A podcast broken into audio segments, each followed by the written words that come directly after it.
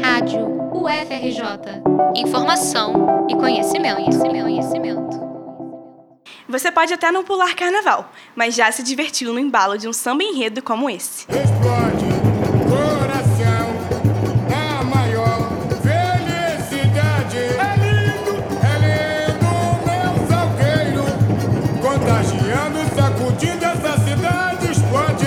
Um dos clássicos do carnaval carioca, Peguei um Ita no Norte, do Salgueiro, está há 30 anos na boca do povo. Assim como muitos outros, ele vai das quadras e barracões da escola aos blocos e festas mais movimentadas da cidade.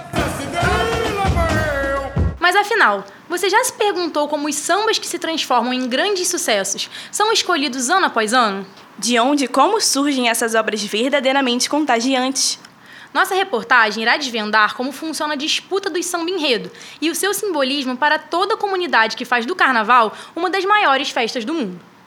Muita gente não sabe, mas os samba enredo normalmente são escolhidos por meio de uma disputa, na qual as composições envolvidas são chamadas de sambas concorrentes. Só que nem sempre funcionou assim. Em 1932, aconteceu o primeiro desfile de escolas de samba como forma de competição, e a Mangueira se consagrou como campeã.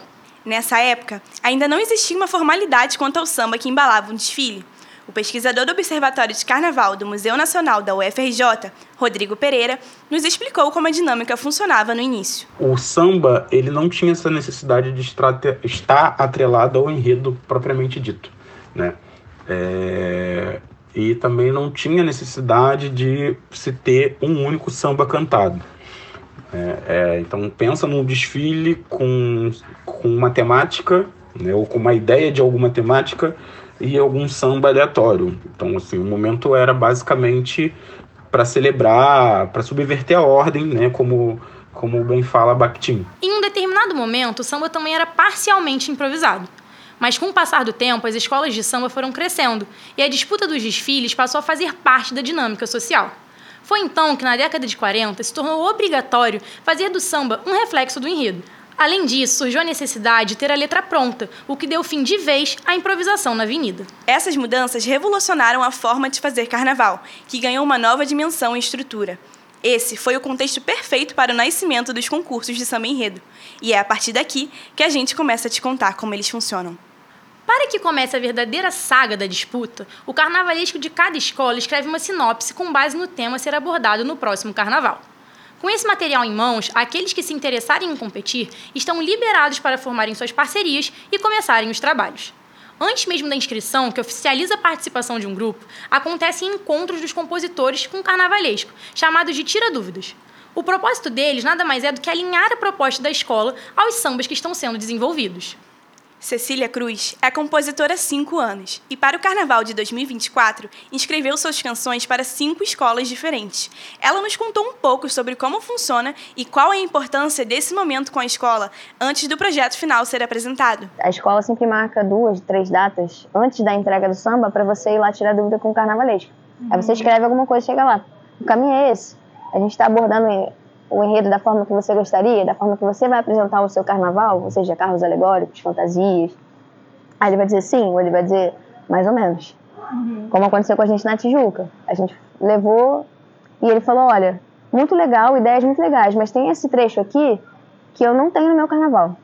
Vocês estão falando de assuntos que eu não vou abordar. Não conversa. Não con- é que, tipo, tem a ver com o enredo, mas espe- especificamente aquele foco ali que a gente deu, ele não queria. A gente mudou um trecho inteiro. Porque senão a gente ia chegar já em desvantagem. Porque o cara fala, pô, eu falei, falei que isso aqui não tá no, no meu carnaval, os caras deixaram. Assim, tem coisas que a gente até pode bancar, mas era uma parte muito grande. Então não tinha como, a gente teve que mudar tudo. A gente mudou tudo e deu tudo certo. Ficou bem melhor.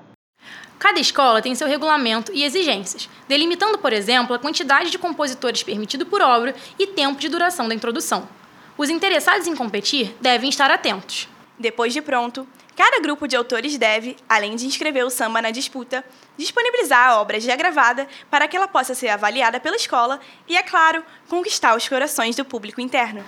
Cecília também nos revelou que apenas recentemente as escolas abriram oportunidade para compositores que não são de dentro da comunidade. né? Porque você acaba que vem muita gente de fora também para participar, né? Às vezes uma pessoa que não necessariamente tem uma relação direta ali com aquela escola, né? Com aquele território. E isso é super questionável, debatido e tal. mas ao mesmo tempo dá a possibilidade de você atuar em outros, em outros espaços e desenvolver né, esse, esse, esse lado também. É, enfim. E a gente, por conta disso também, a gente tem grandes sambas né, assim, que surgiram é, a partir dessa abertura, né, dessa, dessas possibilidades. O número de concorrentes varia de escola para escola. Para o Carnaval de 2024, cinco delas contam com mais de 20 sambas concorrentes. Por isso, o concurso pode ser feito em várias etapas, até que se chegue ao dia da grande final. E é claro que todo esse processo pode ser acompanhado pelo público, que deixa a competição mais acalorada. A cada eliminatório, os sambas passam por diferentes cenários. Toca-se com a bateria, sem a bateria, apenas com a voz da comunidade. Ao longo de todo o processo da escolha, quem tem o poder de decisão é uma comissão definida pela própria escola. Mas todo bom compositor sabe que o apoio do público é fundamental. Ele atua como parâmetro de popularidade. Afinal, que folião não quer ver sua escola do peito brilhar e conquistar o título? As pessoas criam uma verdadeira torcida para o seu favorito, levantando bandeiras e cantando com a alma. Essa movimentação dirigida ao carnaval não enriquece apenas a escola, mas também o próprio público, o que gera um forte simbolismo para a comunidade, como afirmou Rodrigo. Além do pertencimento, né, além da, da, da resistência, além de você é, estimular a criatividade das pessoas que estão, que vivem do carnaval, que vivem da escola de samba, porque a gente tem que admitir que pessoas vivem né, disso. Isso não é apenas um, um, um, O carnaval, a escola de samba não é apenas um produto midiático que funciona em fevereiro, em fevereiro, né, que só acontece em fevereiro. A escola de samba é um organismo vivo né, para uma comunidade, significativa para uma comunidade, porque dela é que é o ponto de encontro, é ela que é o espaço, a rede de sociabilidade né? E é ela também que é o processo formativo daquele cidadão que às vezes é marginalizado, né, pelo Estado, e ele se significa ali dentro da escola de samba. Quando chega a final, quem acompanha já tem a letra do seu samba favorito na ponta da língua. A expectativa de descobrir qual melodia irá embalar os aproximados 70 minutos do desfile permanece. Os disputantes seguem na tentativa de lidar com a rivalidade à flor da pele. Em algumas situações, mais de 20 grupos se resumem a três ou quatro finalistas. A rivalidade acontece, mas, de acordo com Cecília, no final do dia, todos estão no mesmo barco, em busca de conquistar um sonho e desfilar com sua obra sendo prestigiada pela avenida mais desejada do Rio. Vale também lembrar que existe a possibilidade de uma escola encomendar o seu próprio samba, sem passar pela adrenalina de uma competição. Um exemplo dessa situação é a Paraíso do Tuiuti, que para 2024 traz o enredo Glória ao Almirante Negro, desenvolvido pelo carnavalesco Jaque Vasconcelos.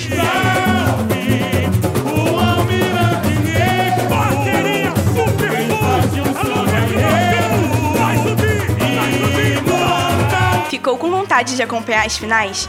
A da Porto da Pedra aconteceu no final de agosto, enquanto a Vila Isabel e a Paraísa do Tuiuti já divulgaram seus sambas.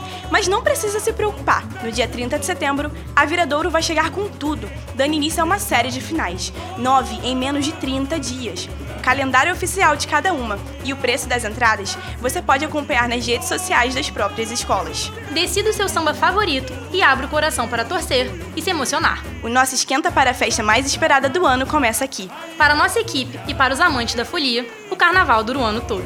Reportagem de Maria Clara Anselmo e Rebeca Mello para a Rádio FRJ.